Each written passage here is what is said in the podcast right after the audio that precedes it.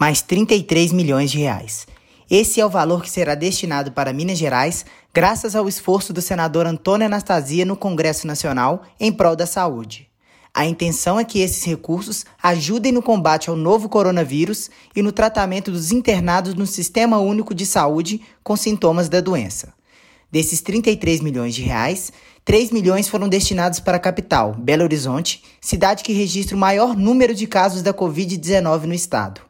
Os outros 30 milhões de reais foram repartidos para as maiores cidades do estado, por ordem de população. Todas as regiões de Minas estão sendo contempladas com a ação do senador.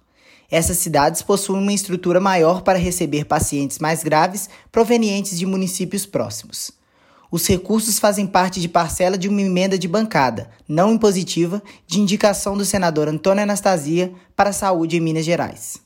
Esses 33 milhões se somam aos mais de 50 milhões de reais que já conseguimos alocar por emendas minhas ou indicações minhas entre o final do ano passado e esse ano, somente na área da saúde para Minas Gerais. Esses 33 milhões serão destinados aos maiores municípios mineiros para exatamente o combate à pandemia e à Covid. É uma boa notícia a favor da saúde dos mineiros e vamos continuar no trabalho a favor de Minas.